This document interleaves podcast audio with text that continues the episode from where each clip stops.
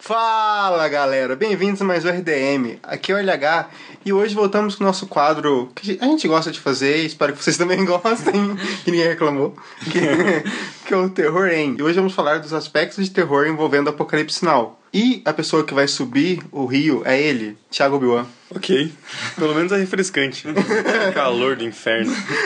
o nosso capitão que conduzirá o barco será ele, André Arruda. Vamos todos para Apocalipse dos Podcasters. Nossa. Eu queria que fosse o subtítulo desse programa. Fazendo referência não ao filme, mas ao documentário que é maravilhoso. Vamos recadinhos agora.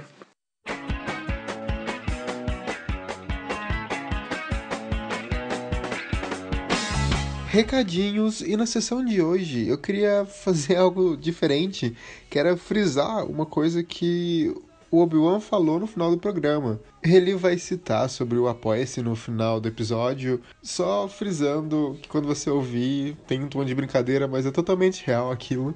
Eu não vou dar, entre aspas, spoiler do, do que ele disse, mas vocês vão chegar no final do programa, vocês vão ouvir. Enfim, é isso. Não esquece de curtir a gente no Facebook, seguir a gente no Twitter. O Twitter é @rdmcast. Mandar seus e-mails pro Em Volta da Fogueira. Nosso e-mail tá aqui no post. Se quiser saber mais sobre o Apoia-se, o link também tá aqui embaixo. Enfim, é isso. Vamos pro programa que ele já tá grande, tá muito bom.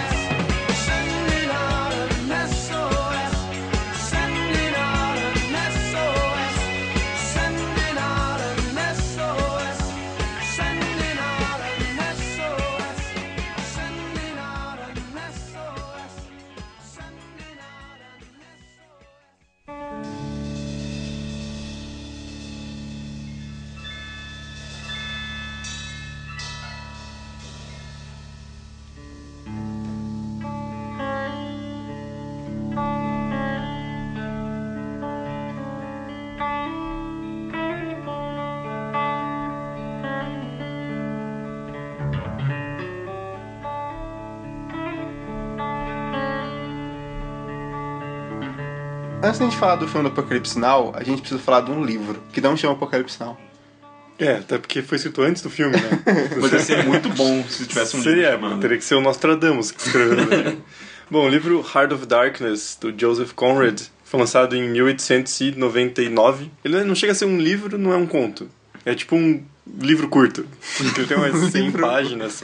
É que é foda, porque todo mundo sempre ref- refere como livro, mas o Conrad precisava, é, ele preferia chamar de conto, assim, porque eram tipo ideias que ele tinha que não chegavam a ser aquele puta desenvolvimento de uma narrativa longa e tal. Então ele preferia. É, só que extrapolava o tamanho de conto. É, É que não existe um tamanho médio, né? Que igual tipo os livros Lovecraft. Tem conto de 90 páginas É. e conto de 3. Vixe, o cara quando é foda, ele faz do jeito que ele quer, entendeu? Pra vocês que categorizem depois, não tem nada a ver Vocês com que isso. se fodam. Eu acho certo. Bom, o Conrad, que na verdade o nome dele era Józef, né? Porque o Conrad é de família polonesa e ele nasceu em 1857 numa parte da Ucrânia que era possessão do Império Russo. Então o cara era meio que um cosmopolita, já por obrigação, assim. Ele nasceu cosmopolita. O pai dele era escritor e ativista político, então eles rodavam muito pela Europa. E o Conrad, ele não chegou a, a ficar muito tempo na, na região onde ele nasceu. Ele sempre ficou se movimentando e ele chegou a servir durante quatro anos na Marinha Francesa. E aí só depois, já com uns 20 e poucos anos, sem falar inglês direito, ele foi servir na Marinha Britânica, onde ele ficou por 19 anos. Por que a gente tá fazendo essa retomada? Porque o que é fascinante do Conrad é que ele é considerado um dos melhores autores de língua inglesa, sendo que não era a língua mãe dele. O cara era polonês, velho. E ele escreveu um dos romances mais respeitados em língua inglesa. É, é incrível, velho. A temática do mar é sempre muito importante na bibliografia do Conrad. Tem vários contos dele que tratam de, da vida no mar, da, da vida súditos do Império Britânico, é, que serviam à estrutura do- da Inglaterra. E ele sai do serviço britânico em 1894 e ele consegue se aplicar para ser súdito britânico. Então, tipo, ele foi meio que adotado pela coroa inglesa. Isso pode parecer meio estranho hoje em dia, mas, cara, você tem que pensar que era um império absurdamente grande. Não tinha tanta gente assim na Inglaterra, eles não iam conseguir manter aquela porra só com ingleses. Então era comum esse tipo de, de troca dentro da Europa. Bom, Conrad começa a escrever em 1894 e lá, já logo cinco anos depois, ele lança o Heart of Darkness, que é até hoje um dos maiores clássicos da história da literatura. E é um livro muito, mas muito enigmático. Sério, assim, o livro já tem mais de 100 anos, tem uns trocentos trabalhos, monografias, dissertação, tese sobre o livro e não se chegou a um consenso assim sobre qual que é a pira. Então, quem somos nós para em três minutos fazer uma análise completa de Heart of Darkness? Então a gente vai tentar pontuar aqui alguns aspectos mais importantes. O personagem principal do conto é o Marlowe, que na verdade ele tá narrando, mas é, é uma loucura. Ele tem um protagonista que conta a história do Marlon narrando o passado dele. Então é meio que em terceira pessoa e meia. Tem dois exemplos bem famosos, mas mais pelo nome da, das coisas do que realmente a história em si das pessoas conhecerem. O poema envolvendo Osman Dias, que aí depois vai ser atribuir todo o significado dele para aquele episódio maravilhoso, o melhor episódio da história da televisão, que é o do Breaking Bad.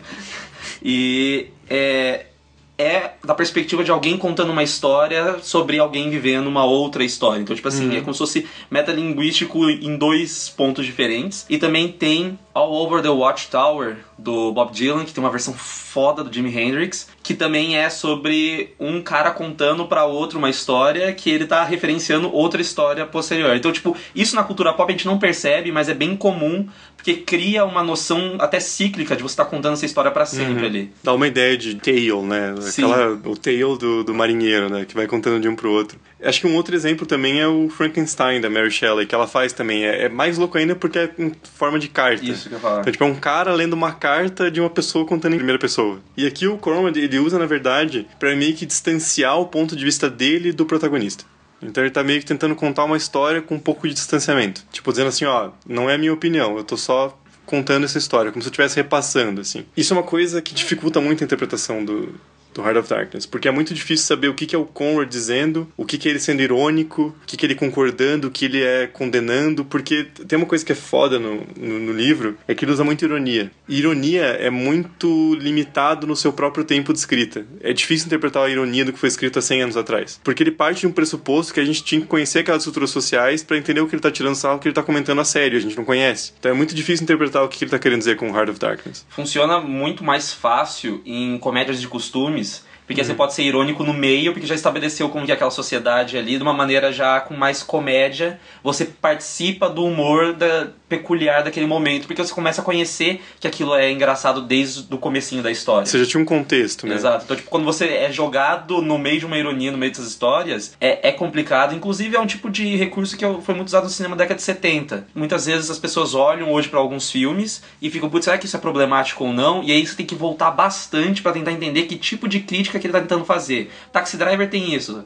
Tipo, tem muitas pessoas que criticam algumas coisas, mas tem certas ironias ali que você precisa estar vivendo ou sabendo que contexto político está se vivendo em Nova York naquela época para você entender alguma ironia ou alguma noção de certo e errado. Isso é bem complicado. Isso é, isso é uma discussão foda do Heart of Darkness, cara, porque ele te joga muito direto na trama. Então o Marlon tá falando que ele tá subindo um rio e você, ele não fala nem onde que é. Pelo contexto você descobre que é o Congo belga, porque o Connor tinha passado por lá, e daí ele começa a contar a história e você não sabe o que tá acontecendo, não tem contexto, não tem porra nenhuma, e daí fica as coisas com é difícil interpretar. Então é um livro que você vê que ele, ele tá tecendo uma crítica ao imperialismo britânico, só que ele não consegue se livrar de pressupostos racistas. Então é, é, é, bem difícil ler. Bom, mas vamos falar um pouquinho da história. Ela diverge do filme em alguns aspectos muito importantes. No livro, o Marlowe não é enviado para matar o Kurtz. Ele tá simplesmente por ali, porque ele foi indicado para aquele posto, ele tá comandando um navio, e ele vai até o Congo belga, e lá ele encontra como se fosse um posto de comando, e aí ele recebe uma missão de ver como é que tava a situação do comando do Kurtz, porque eles sabiam que o cara tava ficando meio louco, assim. Dá uma checada lá, ver como é que tá a parada. E aí ele vai até lá, mas tipo, não tem nada assim dele matar o Kurtz nem nada. Ele simplesmente chega lá e o Kurtz tá morrendo de doença, assim. Então, tipo, o contato deles é muito mais indireto. Só que ele fica tão fascinado com o Kurtz que ele volta para Inglaterra depois, querendo contar aquela história daquele homem fascinante. O livro chama Heart of Darkness porque o que ele está querendo explorar é o que acontece com o chamado homem civilizado quando ele está longe da civilização. Então, o que ele explora é o que há de mais sombrio na natureza humana, o coração das trevas, quando não tem ninguém olhando quando não há restrições, quando não há uma estrutura social que vigie o indivíduo. Então isso ele faz tanto com o Marlowe quanto com o Kurtz. O Kurtz porque ele está muito louco na ideia dele de civilizar os selvagens, que ele acaba, na ideia do Conrad, sendo absorvido por aquela vida, por aquela natureza. E o Marlowe porque ele tem profunda admiração por aquele homem que ele consegue ter uma certa crueza, que é se livrar de, de tudo na sociedade que reprime o verdadeiro self dele. Certas sabe? amarras, assim. Que Exatamente. Ele... Então é, é bem interessante essa, essa dupla exploração do que seria o ser humano sem civilização. Só uma dúvida, uma pergunta. É, ele foca mais na viagem em si ou no contato com o Curtis? Na viagem, é inteira a viagem. É, então é, é essa perspectiva de você estar encontrando um ponto lá na frente e que ele é bem dúbio pro, de socialização que você teve. O que importa é a jornada. É você subir aquele rio que leva em direção ao coração das trevas, entendeu? Ele é, ele é inteiro feito como se fosse uma espécie de sonho, de pesadelo. Tem uma frase no livro que é muito foda, que tem um cara que fala pro Marlowe, é, a gente vive como a gente sonha, sozinhos. É super poético, cara. O livro é foda. Se alguém quiser ler, ó, eu recomendo pra caralho é difícil perceber, mas pra época ele tá fazendo uma puta crítica ao imperialismo. Porque o que ele tá dizendo é que os tanto os ingleses quanto franceses, aqui é bom fazer um parênteses curto, que o Congo, na verdade, ele era como se fosse uma espécie de território livre para todos os, os impérios europeus. Porque a ideia do, do rei Leopoldo, ele conseguiu dar um migué em todo mundo e dizer que ele queria usar o Congo como uma espécie de exemplo do quanto a civilização europeia podia trazer para os africanos. Assim. Então, tipo, vamos lá civilizar os selvagens. Então a ideia era que o Congo era uma espécie de área livre para todos que quisessem transitar. Então tem franceses no livro, tem o próprio Marlowe que está servindo o Império Britânico, tem russos. E é interessante ele passar essa história no Congo, porque ele não diz no livro. Você percebe depois. Então você vê que ele tá meio que velando aquela crítica para não se fuder uhum. também. Mas é interessante ele pegar esse que era para ser o epicentro da civilização branca no coração da África e dizer o quanto aqueles homens são gananciosos e o que eles estão fazendo na verdade é explorar aquele lugar até a última consequência para retirar o marfim do chifre dos elefantes. Então ele fala dessa ganância humana e você vê ali a crítica a toda a burocracia da estrutura imperialista que na verdade tem essa ideia meio falha de querer civilizar o homem branco, enquanto na verdade eles que estão se tornando incivilizados ao irem até lá. Então é como se eles regredissem na civilização ao chegar até aquele lugar que não tem nenhum controle sobre eles. Diferenças com o filme destoam até temáticas que o filme levanta, porque até que ele traz para outro contexto, de outro tipo de guerra, outro tipo de imperialismo que está acontecendo. Então, é assim, é, é uma outra abordagem e aí passa pela própria subjetividade do Coppola. Pra... Ou Coppola, é que falar Coppola é muito estranho. É né? verdade. é. Mas a questão aqui também é que a crítica, no fim das contas, é basicamente a mesma. Sim, sim. A, a crítica, a, mas eu vejo muito mais a crítica sendo a mesma na questão institucional de se mandar uma missão ou um grupo de pessoas para outro local achando que eles estão fazendo o melhor para lá do que realmente a questão da banalização dessa missão, sabe? O Coppola está claramente criticando o imperialismo norte-americano. Exato. Sim. É, ele tece essa, essa crítica na ideia de vocês se acham tão superiores e quando vocês chegam lá, vocês viram os selvagens, de fato. Ah, ele basicamente fala isso, né? Mas a gente vai chegar é, lá. Sim. Tem uma coisa importante a se dizer do Heart of Darkness, que ele é super racista. Isso, tipo, se você lendo, você percebe, assim, que isso é uma coisa que tem, tem uma leitura interessante do Said no Cultura e Imperialismo, que ele fala sobre como o Conrad, querendo criticar o imperialismo britânico, não consegue se livrar de pressupostos racistas. Então ele parte da mesma ideia que os outros, só que tentando chegar em outro destino. Tem um artigo muito interessante de um autor chamado Chinua Achebe, devo ter massacrado o nome do coitado.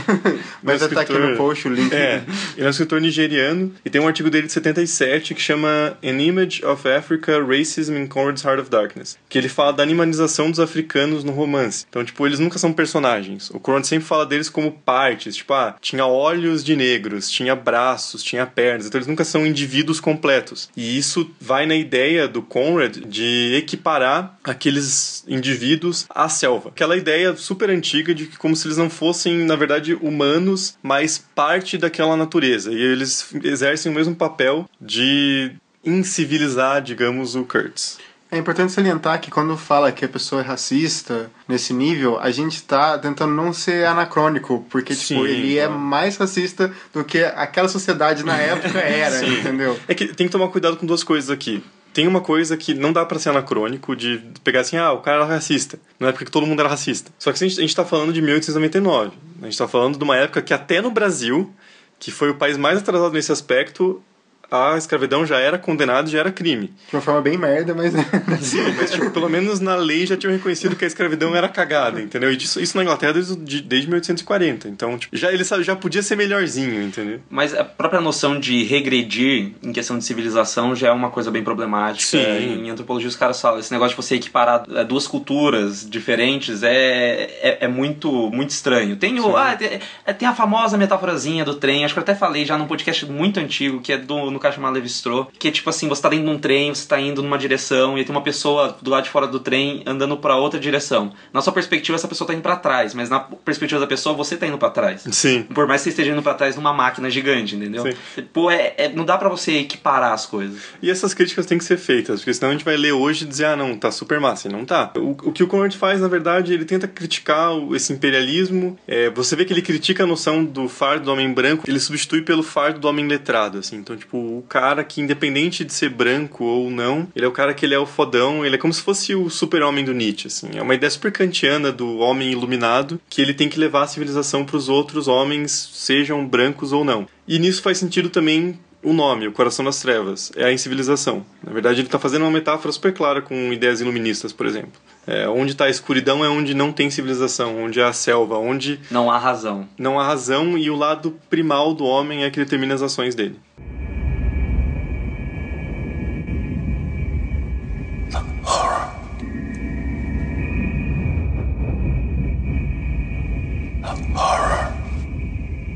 Então, em 39, Orson Welles tentou fazer a primeira versão do livro, do Heart of Darkness. Queria dizer que o Orson Welles é um maluco do caralho.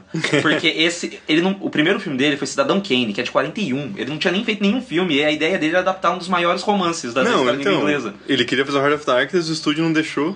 Aí, com o prêmio de consolação, ele fez Cidadão Kane, com 24 anos. Pô, vai tomar no cu, velho. E, e ele fez Cidadão Kane inspirado na vida de um magnata que é como se fosse, sei lá, o, o Roberto Marinho do- dos Estados Unidos, entendeu? E aí o cara, ele foi lá e fez isso aí, tanto que o filme diz as más línguas que não ganhou prêmios nenhum e nem nada assim, foi boicotado na bilheteria porque o cara era chefão da, da mídia e mandou boicotar o, o filme do cara. Só que, velho, o- ele é muito maluco, ele é, ele é um cara muito surtado. Se, se ninguém assistiu ainda F for Fake, é um dos melhores mockumentaries que eu já vi na minha vida, que também não é um mockumentary, é um documentário de verdade. É, é muito bizarro. Que? É muito bom, sério, assistam. Então, em 69, o Coppola ele tentou fazer o Heart of Darkness. Na verdade, ele já estava começando o roteiro do Apocalipse Now. Não era, Sim. já era uma adaptação, já não era tipo. É, não era o, o que o Orson Welles queria fazer era o Heart of Darkness mesmo, assim, uma adaptação mais fiel ao livro. O Coppola já tinha ideia de fazer baseado na Guerra do Vietnã. Exato. Outro maluco do caralho. Porque ele não tinha feito o Poder do Chefão ainda, mas ele tinha. Eu não sei porque que não saiu do papel na época, porque ele já tinha influência. Porque ele já tinha, se não me engano, em 69 ou em 70, ele faz o roteiro de Patton, que ganha o Oscar de melhor roteiro, e ele também faz a adaptação de O Grande Gatsby, que é com o Robert Redford e com a Mia Farrow. Então, tipo assim, tinham atores famosos. Ele que escreveu, entendeu? Então, tipo, ele tinha uma fama pra ser roteirista, pra ele poder tentar vender a ideia pros estúdios. Né, Ele conseguiu vender a ideia pros estúdios de fazer o Poder do Chefão em um filme de três horas sobre máfia. E outro ganhou um prêmio de consolação, né? Exato. Então, fica a dica, né, RDM? Se você quiser subir na vida, tenta fazer uma, adaptação de Heart of Darkness. Vai dar errado, aí você está bem com outra coisa. Caralho, mano, muito bom. Eu acho que, na verdade, esse podcast não vai ao ar, vai dar alguma bosta e a gente vai ficar milionário amanhã. No próximo, assim. Exato. Olha, esse podcast foi ao ar, falhou, gente. Desculpa. É. A gente não ficou rico. Então vai no Apoia-se lá. né? É, exato, vai no Apoia-se e ajude a gente a não fazer podcast. Mas é um projeto que ficou ali bastante tempo. Ele se dedicou muito a- ao Poderoso Chefão. Aí depois ele postergou porque ele também foi fazer conversação. Que é um Quanto- filmaço do caralho. Mano, é do mesmo ano que Poderoso Chefão Parte 2. O cara faz duas obras-primas no mesmo ano. É muito filho da puta. Puta filme. E ele vai postergando e acho que a, a produção começa em 75. É, antes, na verdade, acho que não era nem pra ele dirigir, assim, ele tava meio que passando pro George Lucas. Até a gente vai. A gente vai citar muita coisa do documentário Hearts of Darkness, uh, Filmmakers Apocalypse, né? Uhum. Que é feito, foi feito pela esposa dele e ela filmou bastante coisa durante a produção do Apocalipse Now. E lá no documentário tem uma entrevista de George Lucas falando assim, tipo, não, o cara é maluco, ele queria que eu fosse lá no, no Vietnã filmar as paradas. Ele ficava aqui e eu ia lá me fuder filmar as coisas. Porque a ideia deles era filmar trechos da guerra de verdade, assim. E usar esse background pra fazer o filme. Só que, porra, é uma loucura, velho. Tinha, tava no meio da guerra, assim. Inclusive, tem uma cena no Apocalipse Now que é o Coppola falando, vai, continua andando, olha pra câmera. olha pra câmera. olha pra câmera. Plano de repente é muito bom. E ele já tava mais magro lá. Então, tipo, não foi no começo da produção. Exato, cara. Foi quando ele tava querendo matar todo mundo. Pegar uma Exato. metralhadora e matar todo mundo. Tem, tem umas coisas, cara. Assistam esse documentário também, que é muito bom. Tem umas curiosidades muito absurdas. Eu acho que, tipo, se você nunca assistiu Apocalipse Now e tá vendo esse podcast, ouça até o final, eu acho que compensa pra você entender melhor não só o filme, mas esses aspectos que a gente vai explicar. Mas eu acho que primeiro é interessante você assistir o documentário, depois assistir o filme e você ter essa junção das duas É coisas. porque não faz diferença se você não viu o, o filme pra você assistir o documentário, ele funciona como um documentário, bom documentário sobre um cineasta que tentou adaptar uma parada e tava dando muito errado. Era pra ter sido a, a maior merda de todos os tempos. Inclusive, antes de ser lançado, demorou tanto pra lançar que um apelido pro filme em Hollywood era Apocalypse Never. O Apocalipse quando? era muito bom, cara. A galera começou a zoar muito ele. Então, entrando na produção do filme, o filme ele é bem entre aspas independente, assim. Obviamente era uma puta fortuna que o Coppola tinha, porque ele tinha feito o Poderoso Chefão. Os dois já. É, E o primeiro foi o primeiro filme. é, Foi, foi o filme desbancado em bilheteria por Tubarão. Então, tipo, ele era o filme de maior bilheteria da história do cinema até então.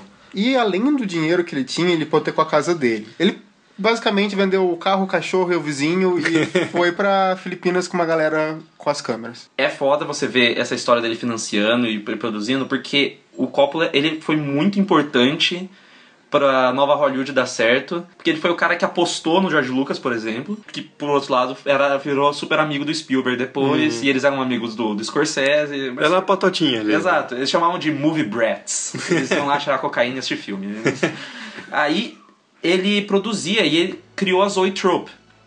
Quando ele criou o estúdio dele, a marca dele pra lançar filmes, Apocalypse Now meio que faliu a produtora, mas também reergueu com, depois com o dinheiro. O que veio falir de verdade foi um filme que ele fez depois, ah, eu não lembro agora qual é o nome do filme, mas é um filme tipo super colorido. Ele construiu sets imensos, ele gastou uma grana, mas ele teve esse problema depois de Apocalypse Now de gastar muito dinheiro fazendo as paradas e ter uma aspira super bizarra. E é muito foda você perceber que era um projeto que ele investiu tudo. O cara hipotecou tudo que ele tinha. Sim, ele, ele foi com a família pra lá. Ele conseguiu juntar uns 20 milhões e, cara, é, é interessante dizer que 3 milhões foi só pro Marlon Brando pra 3 semanas de filmagens. Que o filho da puta apareceu enorme lá. Era, era pro cara aparecer malhado, Sim. sabendo todas as falas e tudo. E o cara apareceu enorme sem ter lido o roteiro. É o primeiro Coppola- aspecto de terror do filme, né, cara? O Coppola falou pra ele, puta, o cara tá meio gordo, mas você, você emagrece pro filme, né? Não, certeza, pode deixar. E leu Heart of Darkness. O cara chegou uns 30 quilos mais gordo e não tinha lido porra nenhuma. Cara, 3 milhões. 3 milhões. Não, a única coisa que ele levou foi um livro do T.S. Eliot debaixo do braço e começou a ler lá pra, pra galera. Nossa, ele começou a tirar umas pira. Que, que, que pessoa. Cara, ele devia ser muito chato. Ele é tipo o Jared Leto com talento, tá ligado? Mas aqui é foda, porque, tipo assim, quando ele foi fazer o Poderoso Chefão, o Coppola, ele brigou pra ter o Marlon Brando. Os caras não queriam nem fuder no colocar ele. Ele falou- um executivo chegou a falar assim, o Marlon Brando nunca vai fazer um filme pela Paramount, porque ele tinha fama de ser muito difícil de trabalhar. Não, só fama. né? Ele era um grandíssimo filho da puta. E aí o, e o Coppola insistiu, insistiu, insistiu, insistiu. Fingiu um teste lá pro Marlon Brando e pros executivos. Ele falou pro Marlon Brando que era um teste de maquiagem. E mandou ele colocar uns troços aqui na, na bochecha aqui. próteses. E filmou. E aí pro Marlon Brando era um teste de maquiagem. Pros executivos era um teste filmado do Marlon Brando. aí os caras falaram, ó, tá sendo humilde, vamos, vamos contratar o cara. Ele foi genial nisso. Aí ele falou, mano, já sei, o cara foi foda pra caralho no primeiro filme, no Poder do Chefão. Ele trabalhou comigo, foi super gente boa, super profissional, vou chamar ele de novo. Não tô entendendo essa fama dele de ser difícil. Aí o Lazarento aparece daquele jeito. Tem que ter uma presença forte pra ser o Kurtz, né? O, pô, mas é muito massa, porque quando começa o filme, só de você ver as fotos do Marlon Brando novo, Sim. você já fica com a expectativa de que em algum momento ele vai aparecer. Aí você percebe que ele comeu ele não pensou. Nossa, mano, sério, ele comeu o RDM inteiro. Tava dentro da barriga dele ali, mano. E daquela lua que é a cabeça dele raspada. Cuidado, hein, Thiago, teu futuro, cara. É interessante que, na verdade, eles não foram pro Vietnã porque, cara, eles tinham meio que destruído o país inteiro. Então, né, pelo amor de Deus. Tem que pensar que a guerra no Vietnã terminou em 75 mesmo, não foi? Foi. E o filme foi lançado em 79, então eles tinham que ter filmado basicamente. Eles foram no começo de 76, tipo, não, não tinha condições. Não Então, tinha eles foram, condições. Eles foram pras Filipinas que também estava em guerras contra guerrilhas comunistas. Isso era super comum durante a Guerra Fria, né? Tanto a União Soviética quanto os Estados Unidos usar potências de terceiro mundo entre todas as aspas possíveis como playground para uma guerra que eles não queriam lutar diretamente. Então, Ficar testando arma, É. ficar mandando equipamento. É que- Os- e isso acaba indo na, na questão que o Coppola traz da banalização e sem sentido pra, pra guerra Sim. que eles estão fazendo ali. Bom, ele decidiu ir para as Filipinas. E é engraçado porque ele tinha um acordo com o governo filipino, então ele pagou uma boa grana para usar o- uma parte do exército como extras e construir sets e tudo lá na, na região. E era muito louco, porque o presidente prometia pra ele: não, você tem direito a nove helicópteros. Só que eles estavam filmando, o cara ligava pra ele e falou: ó, tá tendo uma batalha ali no, no, no norte, eu vou ter que lutar contra os comunistas lá, eu vou ter que pegar uns seis helicópteros, de boa. e o cara tinha que parar as filmagens e fechar pelo dia, porque não tinha o que fazer. Não, mas é que também ele teve decisões muito absurdas de filmagem, tão burras quanto o Spielberg querendo filmar no mar tubarão, entendeu? Tipo, ele vai pra um lugar que você não tem controle das coisas. Ele aluga coisa do exército que não vai ter como você fazer isso. E aí o que acaba querendo economizar, tipo, ah, não vou comprar um helicóptero de filmagem comum, eu vou pegar, vou alugar aqui pra ficar mais barato, acaba ficando no triplo mais caro, porque os caras precisavam toda hora ficar atrasando as filmagens, o roteiro tava todo dia sendo refeito, ele ligava pros produtores pra falar, tipo, ah, então eu tive uma ideia, eu quero fazer isso, isso e aquilo, e ele entrava numa aspira nada a ver, aí os caras têm ataque cardíaco, as pessoas quase morrem, todo mundo ficava fumando maconha. E, e nisso é, é interessante a gente explorar um pouco das motivações do Coppola, né? Ele pegou um roteiro do John Milius, tava meio que feito já pra época que eles iam tentar filmar em 69, e ele foi adaptando, e que nem o Roda falou, ele escrevia, tipo, no meio, assim, vamos filmar amanhã, o que a gente vai filmar? Deixa eu reescrever o roteiro, aqui era um troço muito louco, assim. Tem uma frase dele que eu acho muito foda, que ele falou em Cannes, até mostra no documentário, é o, é que abre o documentário, né? Que ele fala assim, My film is not a movie. Não tem como traduzir isso pra português. Então fica em inglês mesmo. Assim, É, acho que deu pra entender. Meu filme Mas não é um é, filme. É, não é um ele tá filme. dizendo, tipo, meu filme de arte não é um filminho. É basicamente isso que ele tá dizendo. meu filme não é sobre o Vietnã. É o Vietnã. É como realmente era. Era uma loucura. E a forma como fizemos foi muito parecido com como os americanos eram no Vietnã. Nós estávamos na selva, havia pessoas demais de nós, nós tínhamos acesso a dinheiro demais, equipamento demais e aos poucos nós enlouquecemos. Eu amo. Essa É muito abertura foda. é muito Ele foda. foi recriar a guerra pra filmar a parada, entendeu? É um troço muito absurdo. O Apocalypse Now é uma adaptação bem solta, digamos, do, do Heart of Darkness. Ele pega a ideia principal. Então é como se o Conrad ele tivesse estipulado uma espécie de mapa, uma jornada pra chegar até o que ele via como a alma humana, assim, uma essência humana. E o Coppola faz a mesma coisa. Ele tá buscando tanto essa essência do, do soldado da guerra do Vietnã, quanto até a essência do que é a nação norte-americana também. Tem essas discussões, assim, de afinal, que porra eles foram fazer lá? É, Nessa época começa a surgir histórias do Vietnã, assim, de todos os massacres cometidos sem nenhum temor de punição e todo o abuso de drogas e toda a loucura que foi aquela guerra. Então, é interessante como o Coppola parte de uma ideia muito básica do Conrad e transporta pro presente dele para explorar temáticas parecidas, mas num contexto diferente. E é interessante que no documentário que a gente citou, a esposa dele fala co- sobre como pro Coppola chegar num nível tão profundo de estudo de personagem de situação e do que era aquela alma, tanto do soldado quanto da nação, como que ele teve que ir fundo e ela fala que ela via a pessoa que ela amava ficando tão louca quanto a situação que ele descrevia, assim. Então, tipo, ele meio que entregando um pouco da sanidade dele e cedendo ao medo e à solidão e a melancolia para conseguir escrever aquilo, aquela coisa tão profunda. Isso é visto até de forma física no documentário. A questão de dele começar mais gordo e com, barba, com uma barba mais bem feita. Mano, ele- até ele o era- final, que ele tá realmente muito magro, ele tá Sim. doente. Ele era o típico italianão barrigudo, cara. Tomava vinho pra caralho, comia muito macarrão. Você vê que ele tá pansudinho do sucesso, né? Ele engordou porque ele tinha grana pra caralho, e daí ele chega e ela fala que deu tipo um mês assim e ele tava super magro já por causa do estresse de escrever a parada, assim. É, é uma jornada, assim. Tá- Tanto a. Por isso que é interessante ver a pré-produção no filme, porque ela consegue ser metalinguística sem querer, assim, sabe? Tipo, por isso que essa frase dele sobre o meu filme é o Vietnã é muito interessante. Fazendo um parênteses, é legal você ver isso, não só do Apocalipse Now, mas o Arruda já citou alguma vez.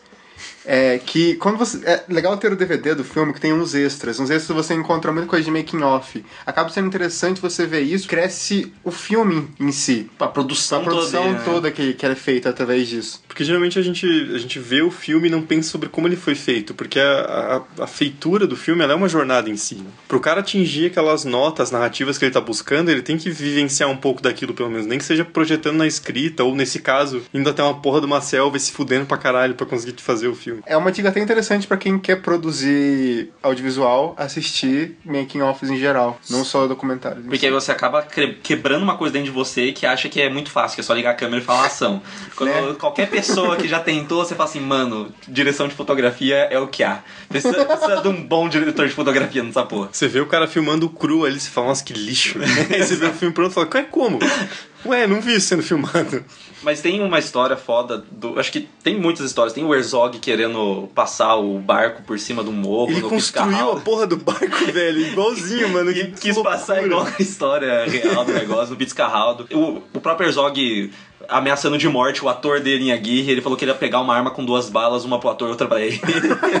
e ele homem. tinha uma arma, ele ia fazer isso de verdade, ele é meio maluco mesmo. Mas tem uma história muito foda de um diretor. Eu, se o Obi-Wan assassinou o nome do cara lá, eu vou assassinar o nome desse francês aqui.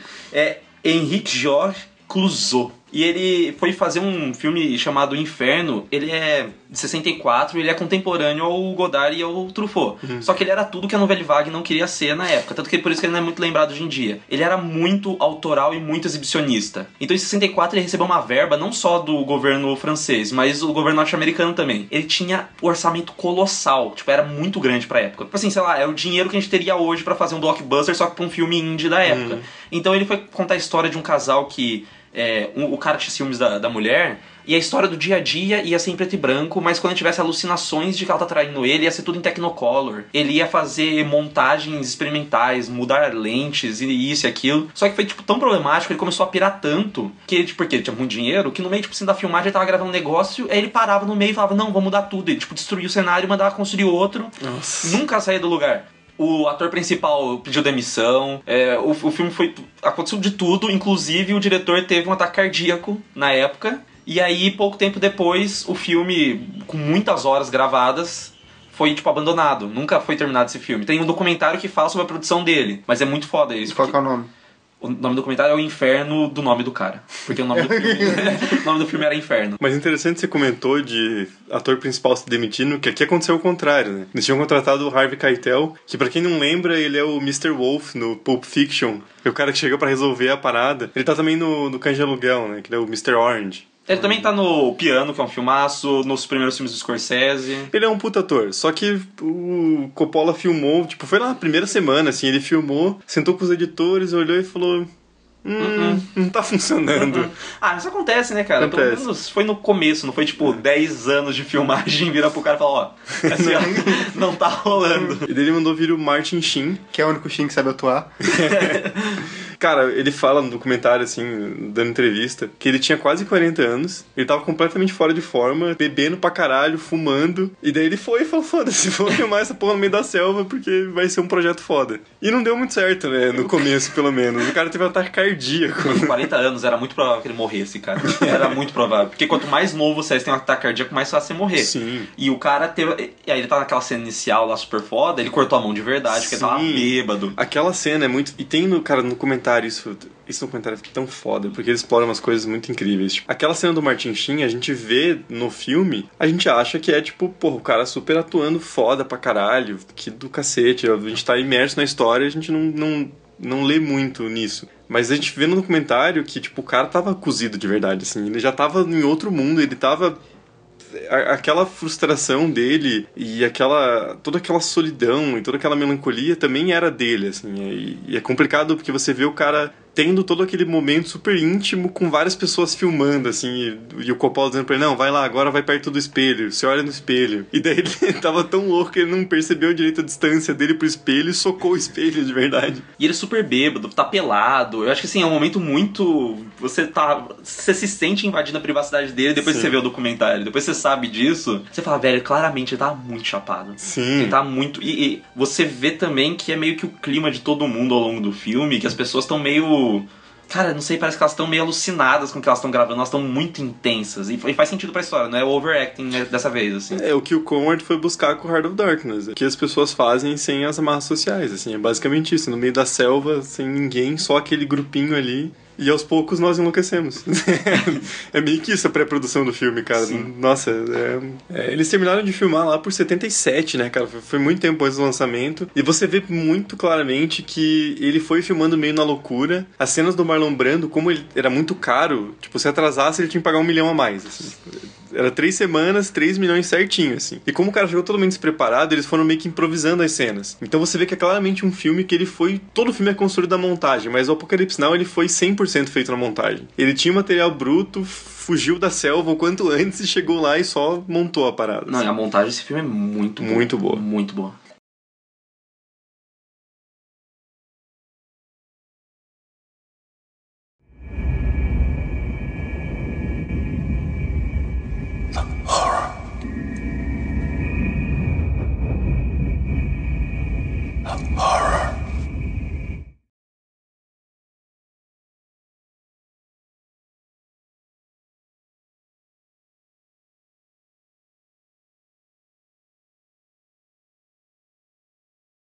Hoje nós vamos estar tratando aqui não só da versão original, mas também tem a versão que é Redux. É, Redux, que é tipo como se fosse renascer, é o, é o termo que eles estão que ele traz ali do, do latim.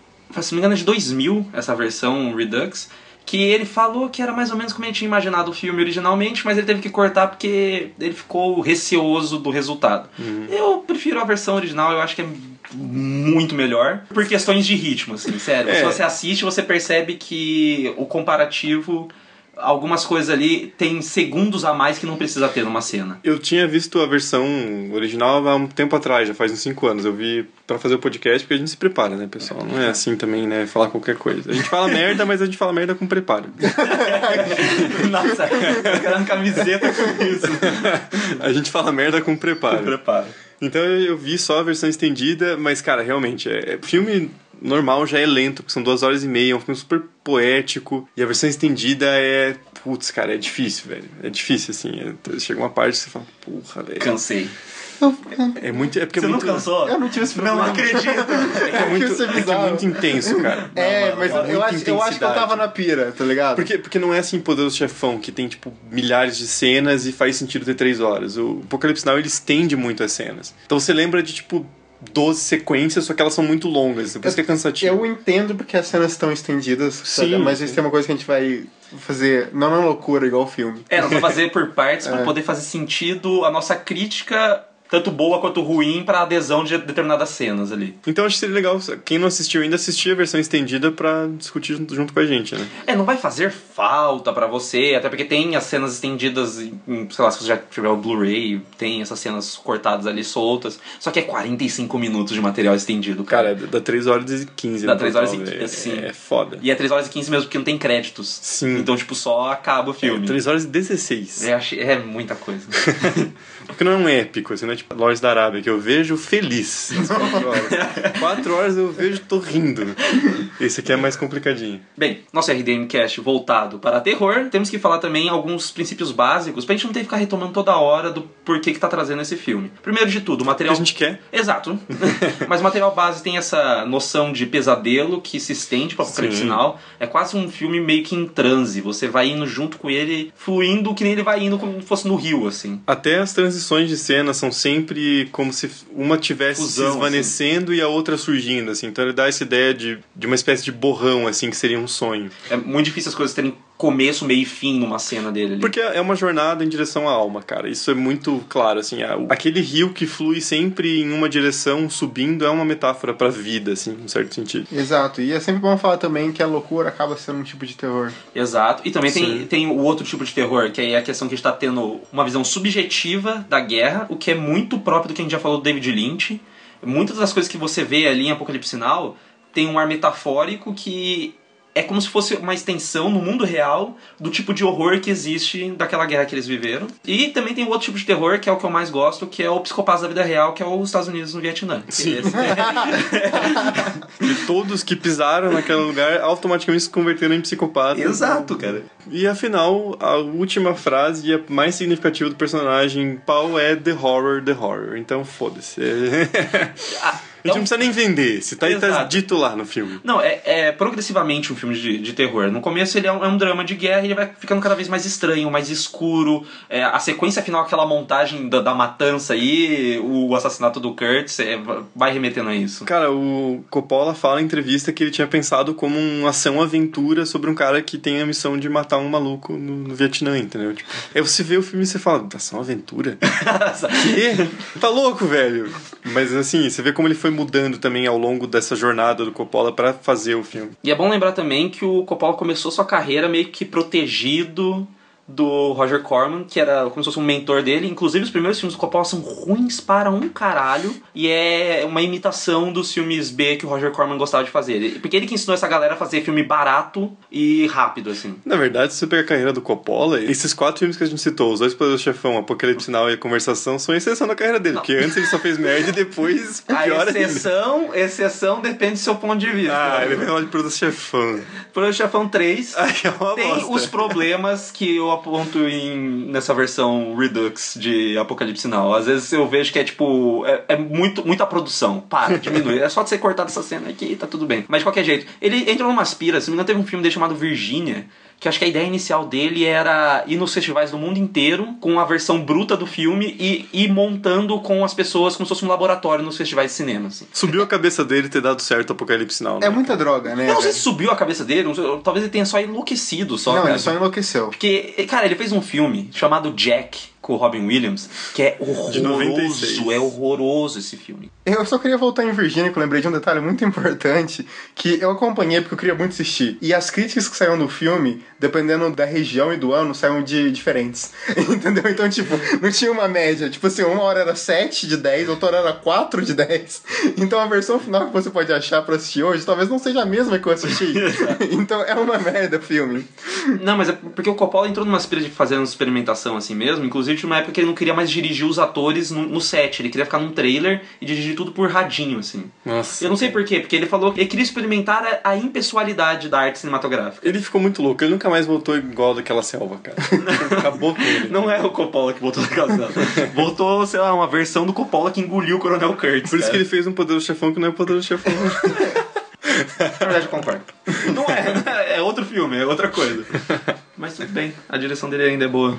O filme começa de uma maneira magistral com a música do The Doors. Eu acho muito foda, porque tem uma noção de subversão de moralidade ao longo do filme, tanto a questão sexual quanto a questão da motivação do que eles estão fazendo lá. Não só ele abre com helicópteros explodindo tudo, faz aquela fusão pro rosto do, do capitão no quarto, a hélice do helicóptero fazendo barulho junto com o ventilador e vai tocando The End. Só essa interligação de temas do sonoro e do visual já é muito legal, mas a letra de The End tem um momento em que ela fala sobre incesto. Ela fala sobre matar o pai e transar com a mãe.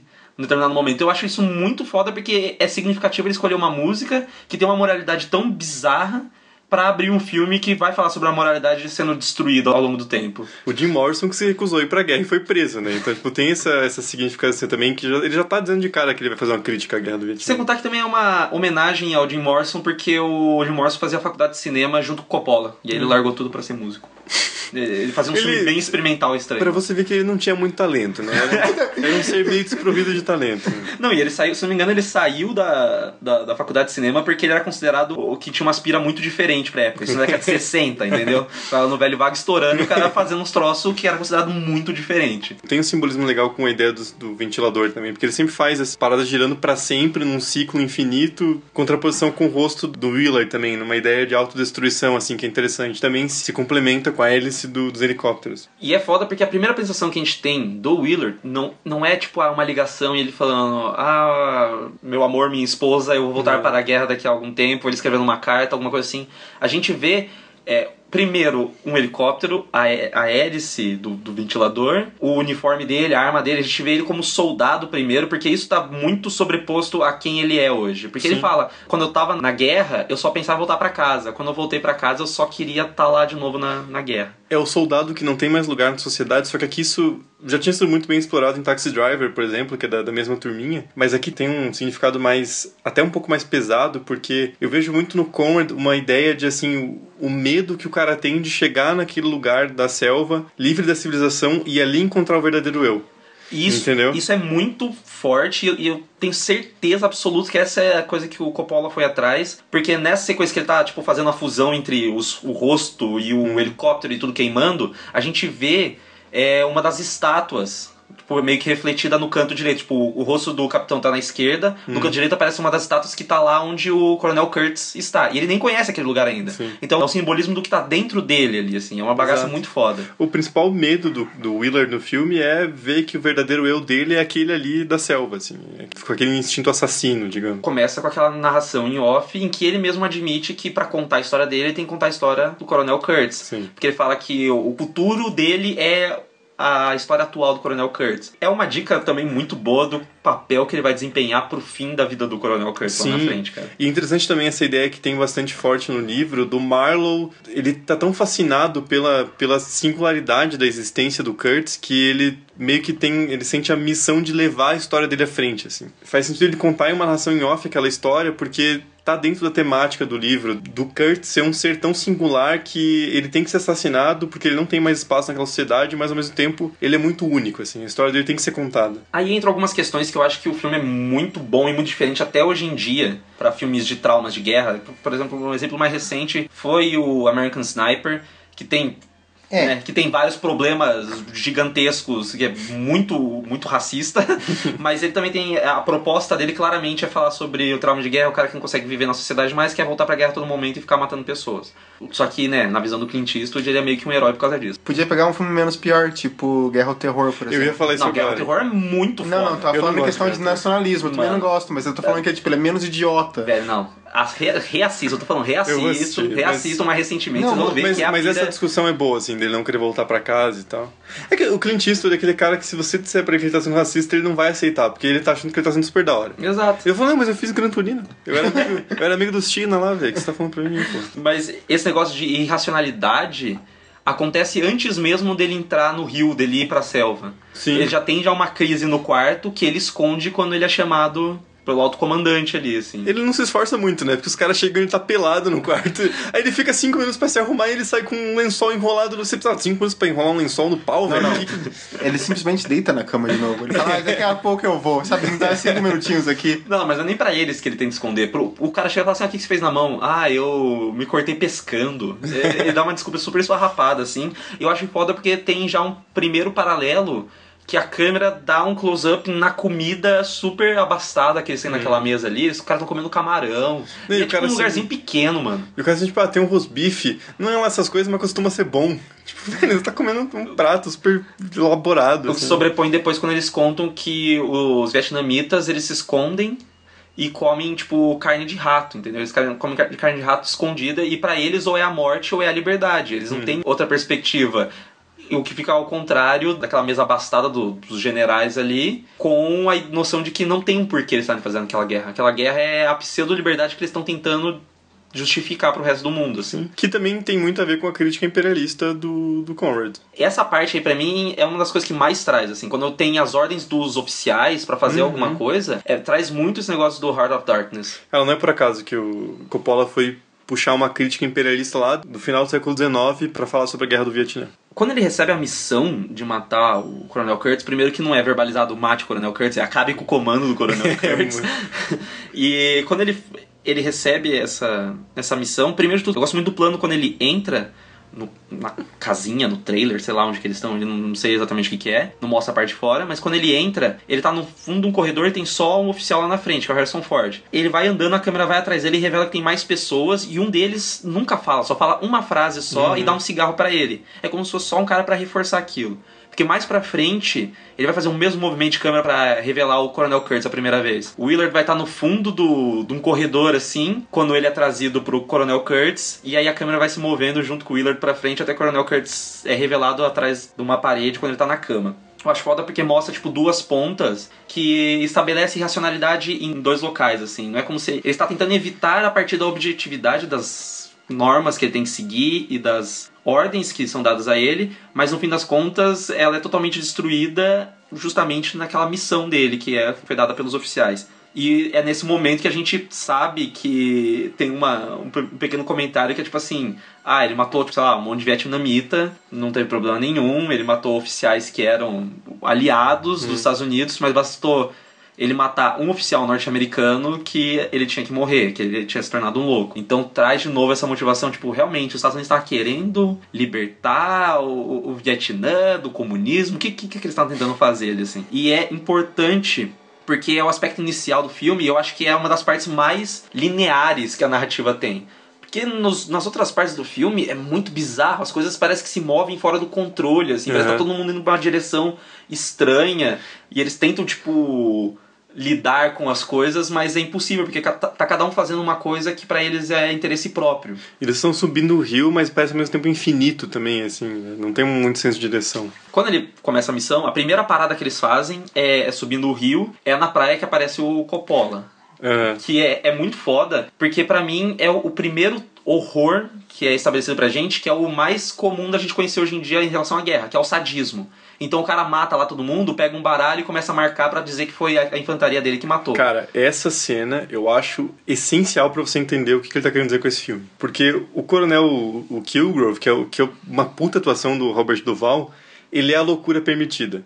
Sim. É aquele cara que ele foi muito além dos limites, mas enquanto ele tá ali matando o Vietcong, os caras falam foda-se. Matou uns camponeses ali, quem liga, entendeu? Isso se contrapõe com o Kurtz, porque aquela loucura que não pode ser permitida, porque aquela loucura verdadeira, sabe? É aquele tipo de, de insanidade, de não receber ordens, que meio que expõe a falta de propósito da missão norte-americana no Vietnã. E é por isso que uma é totalmente permitida e até estimulada, incentivada, e a outra é parada a qualquer custo. Tanto que é bizarro, porque vai ficando cada vez mais louca a situação, assim, tipo, toda vez que eles param em algum lugar, acontece uma parada muito estranha, muito tipo, velho, isso tá muito errado, Sim. só que não é considerado errado a ponto Sim. de ter que matar ou, ou destruir aquele comando, assim. Mas é a questão de eles vão subindo o rio e as coisas vão ficando mais loucas, mais estranhas. Que tem uma cena sensacional com o Bill, que é o coronel, e quando ele quer procurar a prancha dele, É. ele passa para um lugar que eles já não passariam, porque já tem Vietcongs, podem destruir o, o helicóptero que ele tá, e ele passa gritando no alto-falante, tipo, devolvam minha prancha, eu sei que vocês estão aqui, eu não quero matar vocês. E aí é interessante porque você percebe que esse Bill Kilgore, ele fala no filme que era uma divisão super antiga de cavalaria, então você vê que o cara é um aristocrata, entendeu? Ele tá no exército porque é onde ele pode guerrear. É esse tipo de cara que incentiva a sempre ter uma guerra a cada 10 anos nos Estados Unidos pra escoar essa produção militar desenfreada, assim, sabe? Tipo, você vê que aquele cara é o, o protótipo do, do militarismo norte-americano.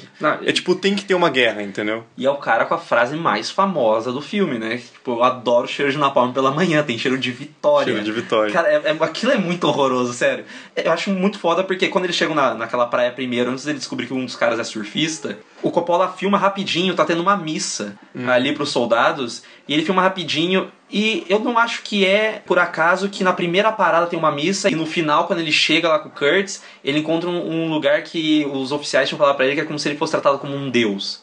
E ele também tem uma bíblia no, no local. Então, tipo assim, eu acho que esse paralelo de ficam dizendo que aqui é super irracional, que aqui é tudo errado, se estabelece de novo aí que tem as mesmas perspectivas que lá, só que aqui é permitido, aqui tá dentro do controle das normas. É a diferença da irracionalidade permitida, que é a crença num, numa- num ser superior, e a não permitida, que é a crença em vários seres superiores, que não tem diferença nenhuma. Exato.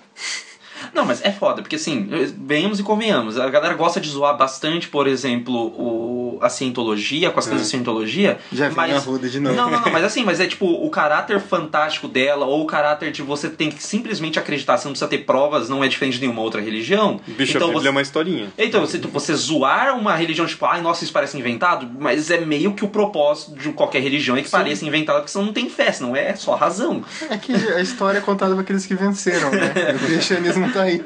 É muito triste. E também a cena mais famosa pela trilha sonora que toca Wagner, que é a Cavalgada das Valquírias. E de novo, eu também não acho que é um mera formalidade, assim, que o Coppola colocou essa música, tipo, ai, nossa, achou essa música legal. É uma música que ela é famosa por ser considerada a música favorita do Hitler. E é uma música que ele gostava de tocar porque, tipo assim, Wagner tem um ensaio sobre o, do, do Nietzsche sobre Wagner. Então, tipo assim, você consegue, você consegue estabelecer a noção tipo, de, do militar forte indo pro combate e se divertindo. Porque ele fala, eu gosto de tocar essa música porque my boys, né, como é o termo que ele gosta de falar pro, pros pilotos deles, ficam animados matando pessoas com um cavalgado das valquírias. E a período da guerra ideológica, né? Porque se você pegar as guerras mais antes da Primeira e da Segunda Guerra Mundial, eram sempre guerras super pragmáticas, assim, tipo, quero mais território, vou invadir você. Beleza? Beleza. Tipo vamos, war. vamos pro pau. É, tipo tipo war. cara, tipo Guerra dos 100 Anos, que na Idade Média é uma guerra que não durou 100 anos, mas tipo, todo, a cada 5 anos os caras entravam em guerra, porque foda-se, eu quero um pedaço do seu território, você não quer me dar, vamos guerrear. É diferente da guerra nazista, por exemplo. Que é uma guerra com fundamento ideológico. Quer dizer assim, ah, eu tinha esse território no passado, eu quero ter de novo e foda-se. A guerra da Itália fascista, por exemplo. Trazer de volta a glória do passado romano. É a mesma coisa com todas as guerras dos Estados Unidos, cara. Nunca tem uma guerra que eles falam, não, não, queremos petróleo mesmo. É, Petróleo, petróleo, sabe? Petróleo. Porque tá meio foda aqui, a gente não tem muito, queremos roubar um pouquinho. Não, é sempre, ah, vamos civilizar, não sei o quê. Vamos libertar. Vamos levar lugar. democracia que o comunismo. Ah, velho, vai tomar no cu, né, cara? Puta que me pariu, velho. Aí daqui a pouco, daqui a pouco eu guerra com a Coreia do Norte de novo. Ah, não, porque lá o comunismo, lá o povo sofre lá. Ah, vai se fuder, velho. Fico puto com essas coisas, cara. Tinha que morrer, tinha que jogar bomba lá. Aquele coreano lá jogar essa bomba. Cara. Mo- Mata tudo. Pega só em Washington, assim, ó. Pá! Foda-se. todo, todo nosso apoio a Kim Jong. Não, não, não. Você pode não apoiar num sem apoiar no outro. Exato. Tudo nosso. claro. Tá, deixar claro que eu não apoio Kim Jong, senão a galera acha que é sério. I love the smell of napalm in the morning. Know, one time we had a hail bomb for 12 hours. When it was all over, I walked up. We didn't find one of them, not one stinking big body. Smell! You know that gasoline smell? The whole hill. Smelled like victory.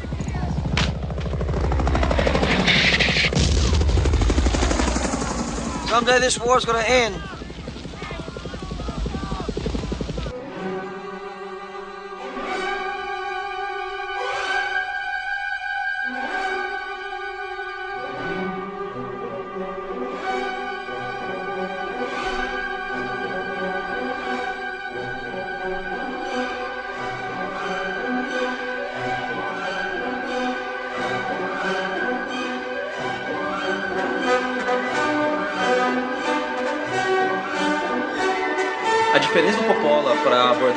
Livro também, em questão aos habitantes locais, pra mim começa aí porque ele humaniza muito, por exemplo, a galera que tá na escola e sofre o bombardeio, porque ele vai lá e desce a câmera e vai mostrar o horror das pessoas que estão, tipo, ali machucadas. Ele primeiro mostra as crianças que estão na escola. Pra depois mostrar o bombardeio sem o cara nem olhar duas vezes pra ver quem que tá ali. Ou, tipo, o, o momento em que eles matam lá a professora, porque ela tá com uma granada ali, mas, tipo, mano, é- ela tá dando aula, chega um monte de helicóptero pra atacar na palma, naquela porra. É o mínimo que ela ia fazer se ela tivesse uma granada na mão. Tem- Tem gente nos Estados Unidos dizendo que tem que dar arma na mão dos professores pra proteger os alunos em caso tenha um massacre. Aí, você vai julgar a vietnamita que veio com a granada enfiando no helicóptero?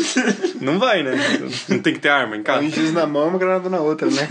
Mas é foda porque ele mostra esse sofrimento das pessoas ali e ele faz um movimento de câmera pra mostrar o soldado que também tá ferido no chão. É. E não é o soldado que atacou elas nem nada, é um soldado que tava ali e ele acabou sendo ferido pela própria artilharia Sim. companheira. E é o momento em que ele muda a lente da câmera, eu acho que fica aquela meio que olho de peixe, porque as bordas da, da tela ficam meio deformadas assim, dando aquele ar de pesadelo pra aquela sequência. E eu acho isso importante porque ele não mostra só o pesadelo daquele soldado. Por exemplo, o franco atirador tem um problema que é assim, por mais que ele mostre a trajetória dolorida de soldados e garotos que tinham toda a vida pela frente, um filmaço, tem o Robert De Niro, tem a Meryl Streep, tem o Christopher Walken, é um, filme muito bom, mas ele também é muito problemático porque ele mostra os vietnamitas sádicos pra cima dos soldados norte-americanos. Ele- eles são um inimigo. Então ele- o Coppola evita esse negócio deles serem simplesmente um inimigo. Eles são um outro lado da moeda que pode fazer parte de uma irracionalização no final, mas também tem soldado norte-americano naquele final. Eu acho um pouco problemático o final do Kurtz ainda ser uma figura meio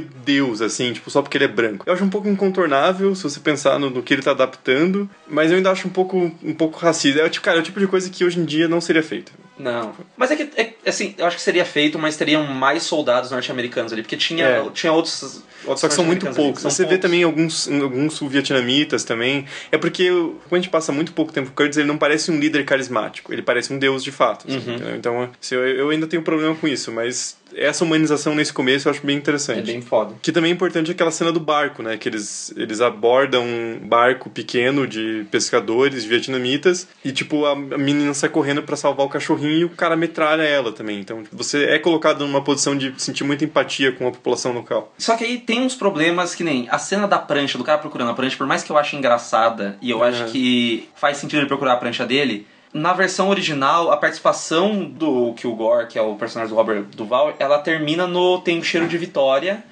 E ele vira e fala assim: um dia essa guerra vai acabar. Corta, eles já estão na água de novo já. E essa fala dele é muito foda. Ele não precisa dizer mais nada pra você entender que ele não tá dizendo assim, pô, um dia essa guerra vai acabar e eu posso voltar pra casa. Ele tá dizendo, porra, um dia essa guerra vai acabar e minha posição de poder vai pro caralho. É foda, porque ele acaba se tornando um personagem complexo justamente por ser tão próximo da caricatura que o Robert Duval consegue trazer ele de volta Sim. pra complexidade. Só que aí eu acabo não gostando da inserção da cena dele procurando a prancha, Eu ou deles gosto. roubando a prancha, por mais que eu ache engraçado. É, tipo assim, eu acho que são cenas bem feitas. Hum. Eu acho que é uma cena bem feita, eu acho engraçado ele roubando a prancha. Eu acho que ele não procurar a prancha com, aquela, com aquele rádiozinho lá que Hum. vai tocando, assim, aquela gravação que ele fez, eu acho interessante. Mas eu tenho dois problemas. O primeiro é que ele acaba se tornando caricatural demais Sim. de querer muito surfar, porque até então era uma bagaça que era só tipo, ah, isso só tornou mais banal a guerra. Ali acaba virando um negócio que eu acho assim, ficou engraçado demais.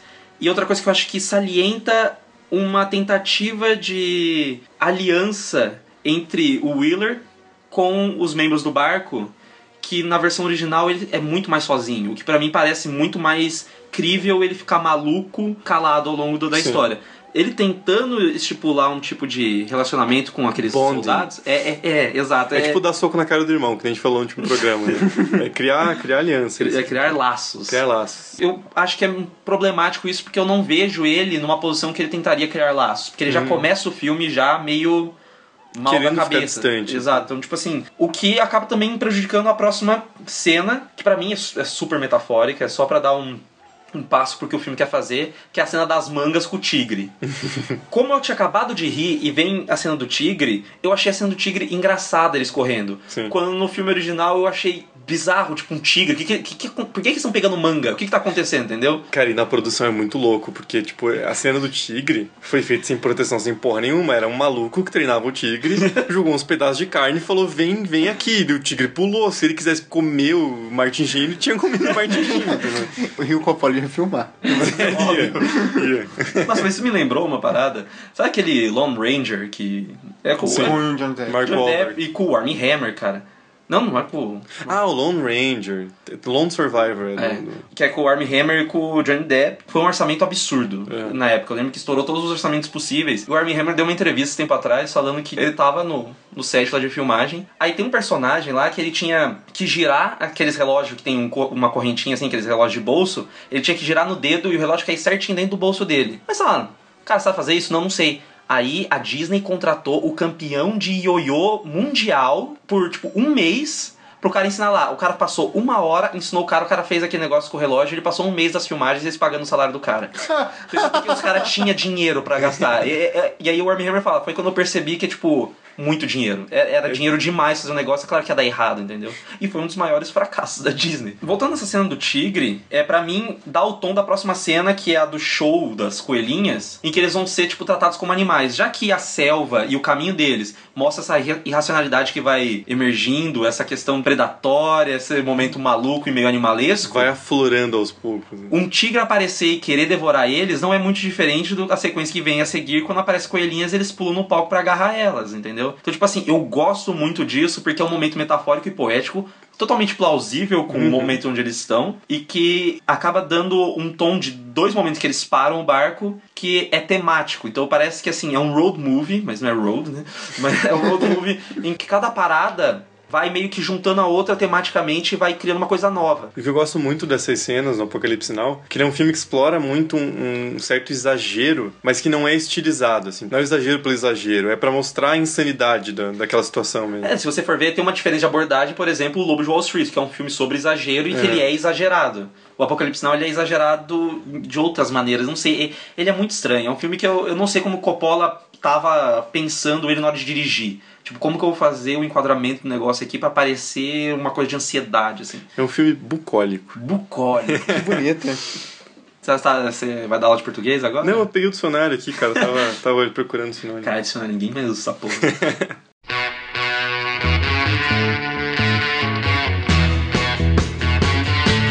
seguir na cena deles também tem a cena que toca Satisfaction, que é muito boa. E Faz todo sentido e faz também. todo sentido e remete à cena que do, do capitão do Robert Duval falando antes que ele queria o churrasco dele, ele queria que fosse mal passado. E aí o Willard pensa, ah, quanto mais eles iam fazer esse lugar parecer com casa, mais saudades de casa eles tinham. Hum. E é esse negócio, eles tentam ressignificar o ambiente deles, mas não tem como. Eles estão escutando Satisfaction, a qualquer momento eles podem levar tiro, entendeu? Se quiser dar uma pirada, a letra da música remete muito à situação da guerra também. Né? É consumir. Cara, é o hino do consumismo, cara. Sim, é. E é uma guerra sem propósito também, que não, não tem como ganhar aquela guerra. Aquela guerra nunca podia ser ganhada. E todo mundo sabia disso. E é justamente no momento em que, quando acaba a música, o Coppola sobrepõe o rosto do Willard ao rio.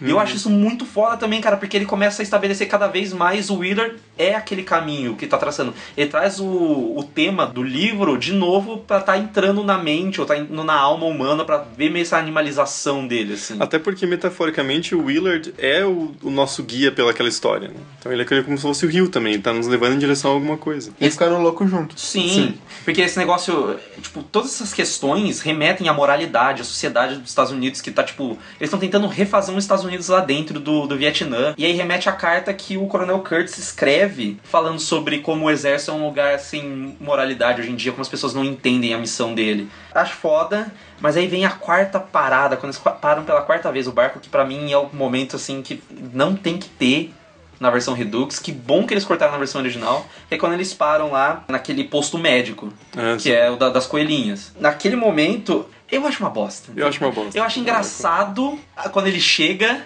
e o cara fala, assim- ele fala assim, ah, quem tá no comando? Ele fala, não sei, você, eu sou do turno da noite, eu não, não faço ideia do que tá acontecendo agora. Mas eu não gosto do sexo É ali. totalmente sem propósito. Eu acho, tipo assim, sabe, eu fiquei pensando, será que foi nessa época que o Martin Sheen sofreu um ataque do coração, ele quis filmar uma cena sem o cara, pra depois colocar? Não sei, eu achei muito, assim, estranho. Mas, mas, você quer defender, Lega?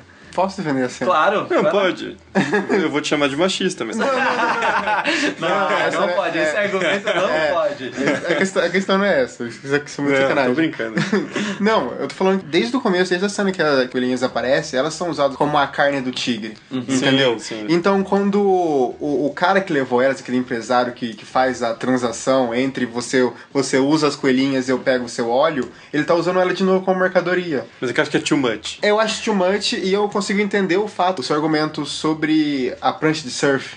Entendeu? Dele querer fazer amizade. Porque acaba sendo a mesma coisa. Porque a conversa que ele tem com o capitão do barco, o capitão fala assim: Ah, quando eu tomar um tiro a gente ficar sem gasolina, eu quero que você me conte como, como foi transar com elas. Não, eu fiz pra gente, fiz pra todo mundo. Entendeu? Daí mostra, remete novamente essa, esse laço que ele tá tentando criar. Só que eu também acho que tem um outro problema que é narrativo, que ainda nem tipo moral nem assim, que é narrativo, que eu acho que ele tá repetindo uma coisa que a gente acabou de ver na, na, na questão do show. É. Eu acho que assim, eu, tipo- não acho, eu não acho que é um problema, porque volta na parte que a gente tá subindo de novo o rio e a loucura tá ficando cada vez mais louca. Não, não, eu, eu entendo, eu entendo a sua defesa, mas eu acho que realmente, assim, se eu tô numa sala de edição e eu sou editor, eu ia falar, cara, a gente acabou de ver o mesmo tema e você, e você cortou pra uma outra coisa e a gente tá voltando pra ele. Você tem que decidir, ou um ou outro. É, essa, essa cena é desnecessária. Não, é. Sim, eu entendo por ela ter sido feita, mas ela na, na versão Redux, eu acho que vale a pena ela tá lá. Não, A eu, questão- eu cortaria toda a versão Redux. Não, não, mas não, acho que na versão Redux, tipo, porque ele quis colocar as paradas que não estavam mal feitas, entendeu? Então, tipo assim, faz. Tá bom, tá, tá lá na versão só pra você ver o negócio tendido, mas é um dos pontos de que é adicionado que eu agradeço por não ter na versão original, assim. Eu porque- até acho que faz um pouco de sentido essa questão dele criar esse laço, porque no fim vai acontecer uma- umas coisas que do chefe chamar o, o Todo-Poderoso pra ir até lá. Ele levar o Lance, que é o surfista, que ele fica totalmente inspirado e ir embora junto com ele quando ele sai de lá. Eu acho que são laços que ele foi criando a partir dessas partes que ele foi andando no Rio. Mas é que o problema, pra mim, faz muito mais sentido a posição objetiva e de honra entre soldados que ele tenta cumprir, que ele tenta manter a sanidade dele, porque é onde ele se esconde desse lado irracional. Pra ele fazer essas coisas, tipo, ah, vamos enterrar alguém, vamos fazer uma cerimônia aqui, isso e aquilo, eu me importar com essas pessoas, do que o sentimento. Eu prefiro o Willard meio frio porque ele não sabe mais o que sentir. Uhum. Então, tipo, eu prefiro ele não ter mais traquejo social. Eu acho que são visões que não, não é uma mais certa do que a outra, mas é uma coisa que pra mim funciona mais pra eu entrar na mente do Willard se ele tiver menos personalidade emotiva, que daí eu preencho com as minhas. Isso mostra que o filme é bom, porque só acaba sendo discussões que o filme cria. E não é nem questão temática, é questão Exato, de narrativa, é questão mano. Isso muito narrativa. foda. Aí quando vem a cena do barco da inspeção, que o Abel já falou, há também um, um começo de conversa pra cena da ponte, em que é a violência, você atira onde você não tá vendo, você não sabe de nada que tá acontecendo, só pela violência. Você tá só agindo, você tá cumprindo ordens, porque toda noite eles têm que tomar a ponte, por mais que eles percam a ponte duas horas depois, só pra no começo do dia eles mandarem uma mensagem pros oficiais falando: a ponte é nossa. Então não tem um propósito, eles estão gastando munição, eles estão matando pessoas, vidas de jovens norte-americanos estão sendo desperdiçadas ali. E eu acho que são dois comentários, de novo, são dois lados da mesma moeda. Assim, ele começa mostrando vietnamitas sendo assassinados, depois ele também mostra o- os soldados ali que não tem por que estar ali. Tem um cara que tá ali esperando, sei lá, faz uma semana só pra dar uma mensagem pro Willard. Sim, entendeu? fala, agora eu posso ir embora. É, agora de alguma maneira eu vou embora daqui. Eu acho isso bem foda, porque é a partir desse ponto que pra mim o filme começa a se tornar um filme de terror mesmo no seu visual. Até então, a ambientação dele meio maluca já trazia essa questão psicológica, mas o visual dele começa a ficar mais escuro. O Capitão Willard começa a ser enquadrado em posicionamentos de câmera muito similares que a gente vai ver do Kurtz lá pra frente, assim, com muita sombra atrás dele, ele se sentindo meio perdido. A questão da maquiagem que o Lance começa a usar. E começa a ser mais à noite também. Sim. assim. começa a ser mais escuro, a fumaça começa a ser mais presente. Então a partir daí, pra mim, é que o filme ele começa a flertar com gêneros diferentes do que a gente esperava. Porque até então ele tematicamente flertava, mas a narrativa dele pela direção é que transforma. Mas aí é outro ponto sobre a violência. E começa falando de sadismo, aí é a violência que não é nem justificada por outro motivo. Pelo menos lá com o Robert Duval, eles ainda estão tipo justificando a violência deles pra eles surfarem. Ali é a violência porque eles têm uma ordem muito bizarra pra manter a posição deles. E onde não tem comando também, que é outra cena sensacional. Sim, cara, tipo, já que eu tô aqui lutando por nada, vou fazer alguma coisa, né? Vou ficar aqui sentado esperando. Tipo, É muito foda, mano. E aí você vê, os caras estão parados ali faz um tempão, sabem que vão morrer, em algum momento eles vão morrer, vai acontecer alguma merda. E eles sabem que é uma questão de tempo. Quando tem esse negócio do comando, o cara chega lá, sabe quem tá no comando aqui? Ele vira tipo, você? Você, meu capitão? deixa eu ver, é, deixa eu ver aqui seu uniforme. Ah, não, que- quer, quer assumir o comando? a partir disso ele começa a ter aqueles devaneios dele falando sobre o Kurtz, que ele já começa ele mesmo falando como se o Kurtz fosse um deus. Ele começa a projetar, tipo, ah, eu quero encontrar ele. Ele não começa mais a usar, tipo, o coronel Kurtz. Ele começa, tipo, a encontrar ele, entender ele, confrontá-lo. Eu preciso fazer isso. Eu tava fascinado pela figura do Kurtz. E ele sabe que outra pessoa teve a missão de matá-lo, mas não conseguiu, porque é a, é a carta que ele recebe lá na ponte. E aí é o que leva a gente na sequência que eu, eu detesto, cara. Eu realmente. é- eu acho que ela é muito bem filmada. Eu acho É. que ela é, pode- é- Eu acho que ela é muito boa. Ela só não é Apocalipse Now. Ela é outro filme. Eu é gosto muito da coisa. ideia. A gente tá falando da cena que ele encontra franceses no, no Camboja. Eu gosto muito da ideia. Eu acho que ela tinha que ser bem mais curta. E podia estar na versão, a versão que foi lançada no cinema, só que com tipo dois minutos, entendeu? Porque eu gosto, eu acho que ela é a aproximação mais forte tematicamente com Heart of Darkness. Porque é o imperialismo. Cara, os caras são franceses, estão lá há 100 anos. E ela tem uma parte muito significativa, aquele diálogo é muito bom, porque ele fala sobre como os americanos financiaram os Vietcongs para lutar contra os franceses. Os Estados Unidos se retroalimenta em guerras desde os anos 20 e 30, entendeu? É uma máquina que não vai parar nunca.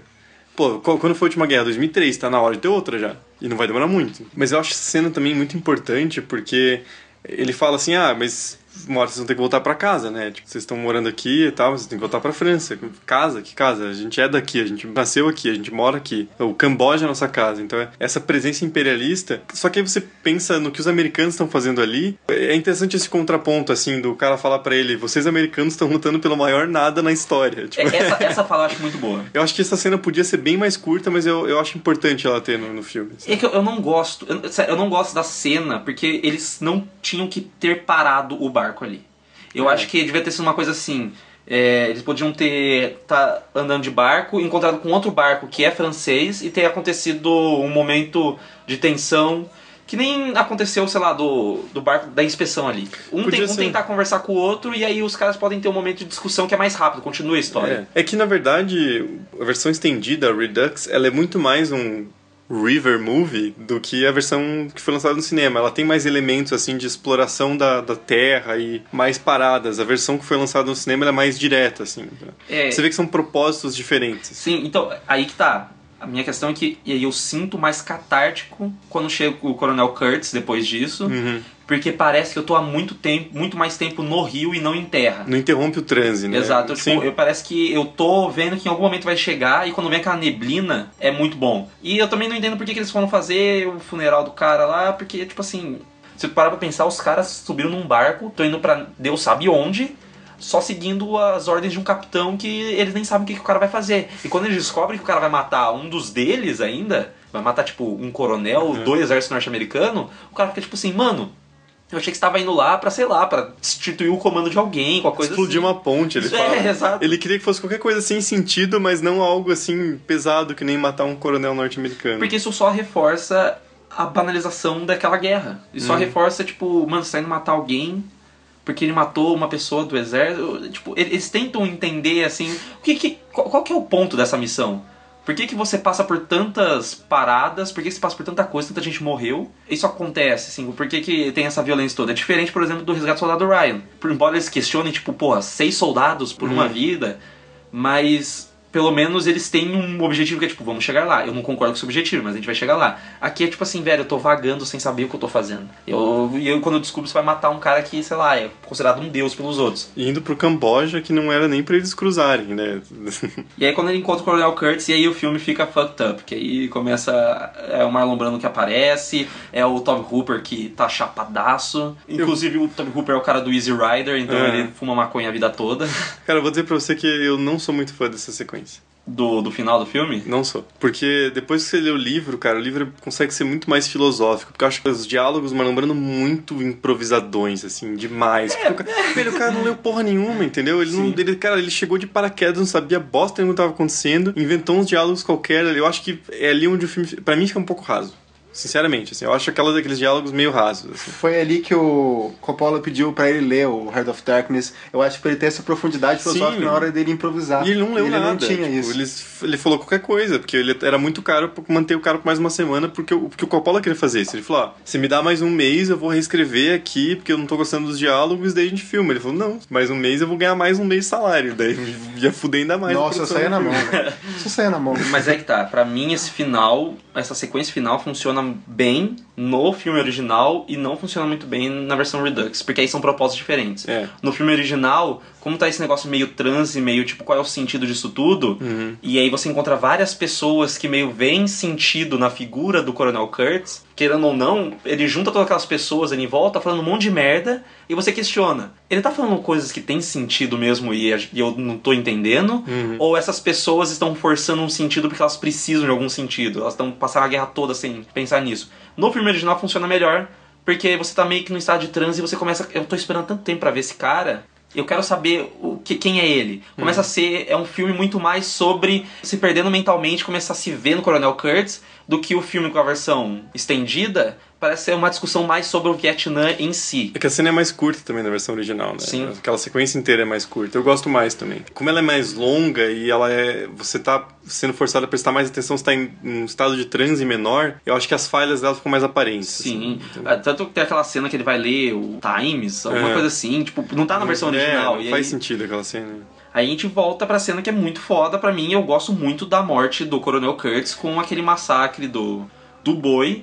Porque eu, eu acho que é, muito, é muito foda o, a referência antiga, acho que no filme do Eisenstein. Que é quando mata-se um, um boi, que é como se fosse, tipo assim, a, a morte pela morte, é como se fosse. e- É no Velho Novo. no Velho Novo aí, olha só, hein? Nossa, que Aí, máquina. aí alguns ouvintes que possam gostar de comunismo já sabemos já quem que é daqui, né? O filme é meio chato, mas.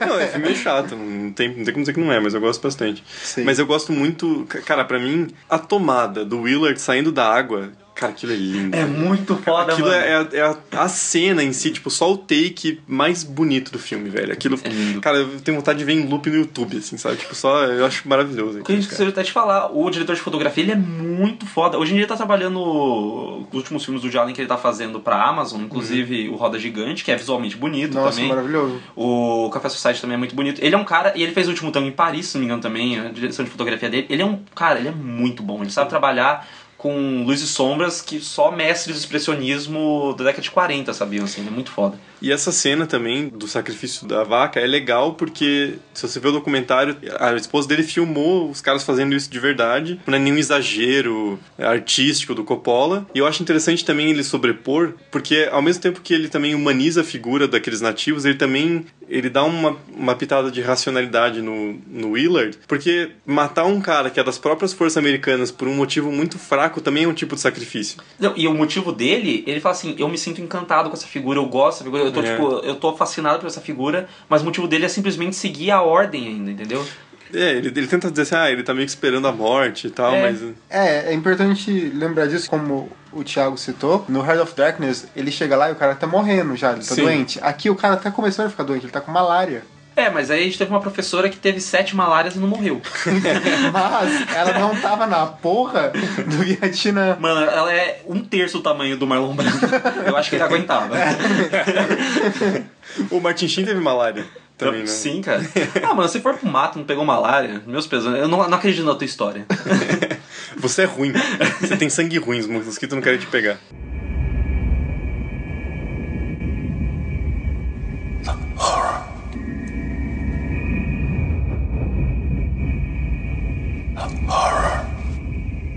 O filme foi indicado a oito Oscars e ele ganhou dois só. Foi uma derrota bem grande, principalmente porque ele tava contra Kramer vs Kramer, que é um bom drama com açúcar, assim, é bacana. Eu até entendo ganhar melhor filme, mas melhor diretor nunca. Porque É. a direção do Coppola é o caos fazendo sentido. Sim. Ele ganhou. O filme ganhou cin- cinematografia, que aí também, se não desse cinematografia, Porra. puta que pariu. Ganhou melhor som, perdeu melhor direção, melhor filme, melhor ator coadjuvante pro Robert Duvall, que foi o único que foi indicado do elenco, que também é uma coisa impressionante. Você vê como foi impactante a, a presença daquele personagem no filme. Também melhor roteiro. É que eu, eu acho foda que assim, é um filme que ele é muito relevante hoje em dia. Na época ele ganhou uma palma de ouro. Sim. Faz muitos anos, desde a década de 40, um filme que ganhou a palma de ouro, não ganha melhor filme do Oscar. E fez dinheiro também, cara. fez dinheiro, foi bem. Só que assim, ele é um filme muito polêmico pra uma era que o Oscar começou a ficar cada vez mais assim, não queremos nos envolver em polêmicas tão grandes, sabe? Cada vez mais água com açúcar. É, justamente na década de 80, porque Kramer vs Kramer, Gente Como a Gente, é o próximo filme a ganhar o Oscar melhor filme em cima de todo Indomável do Scorsese. Então, tipo assim, é umas bagaças. Você não consegue entender porque a galera queria meio que romantismo depois de tantos anos levando porrada no cinema. Não, e dá pra ver que eles não gostam muito da galera da nova Hollywood, velho. Não, tipo, eles gostavam do Coppola, aí eles pararam de gostar do Coppola a partir daí, entendeu? Desde então eles mandam o Coppola tomar no cu. Muito pesado esse filme aí. Não gostei. Mas em 78 foi lançado o Franco Atirador, que foi o primeiro filme a tratar mais abertamente dos traumas de guerra do Vietnã, que foi um sucesso de bilheteria, ganhou o Oscar de melhor filme, melhor direção, teve a Meryl Streep e Robert De Niro indicados, o Christopher Walken ganhou melhor ator coadjuvante, e aí tem aquela coisa, a academia não gosta de repetir tema pra dar o Oscar de melhor filme, entendeu? Então, tipo, acho que isso acabou prejudicando o Apocalipse Now. Embora seja um filme melhor que o Franco Atirador, ele é um filme mais poético, ele é um filme Lá, tipo, os Estados Unidos mesmo ficou muito tempo sem ganhar uma palma de ouro, cara. Ele ganhou acho que Apocalipse Now e o próximo foi o Pulp Fiction.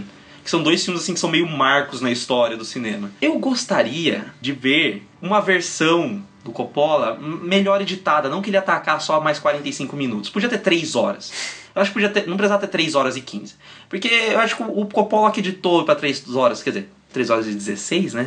O Coppola que editou pra 3 horas e 16 é o mesmo Coppola que queria ficar dirigindo o Alpatino lá dentro do caminhãozinho falando, ação Alpatino.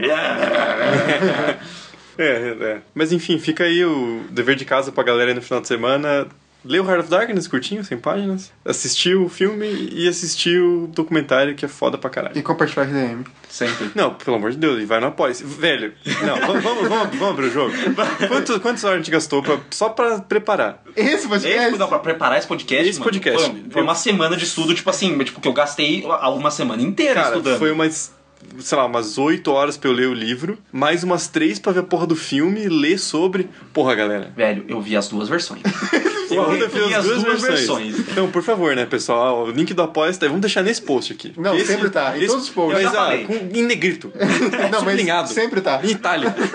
Qualquer coisa que destaque, que a gente merece. Eu quero ver, ó, eu quero ver mais cinco apoiadores até o, outra semana. Senão eu não vou, não vou fazer mais. Eu já falei pra eles, eu coloquei no Twitter, eu quero mais três apoiadores até o final de semana. Eu, eu, eu tô esperando, gente. Eu, Eu tô vou, esperando. a gente vai parar de se, se preparar tanto, porque não, Não, tá não, sendo. vou come- vou começar a falar, sei lá, de qualquer coisa que vocês não gostem. Não, é sempre... Vai ter mais motoqueiro fantasma. Ó, ó, a gente tem, a gente tem 3 mil ouvintes e 15 pessoas apoiando tá? Eu tô revoltado. Não, eu tô muito revoltado. Mas a questão é igual a você falou, aí tá bolando um Lovecraft foda pra caralho, que vai revolucionar o podcast. Mas não vou fazer, não vou fazer. Não vou fazer, não vou fazer enquanto não tiver milão na minha conta. é, pau no cu. Vamos lá, rapaz. This is the end.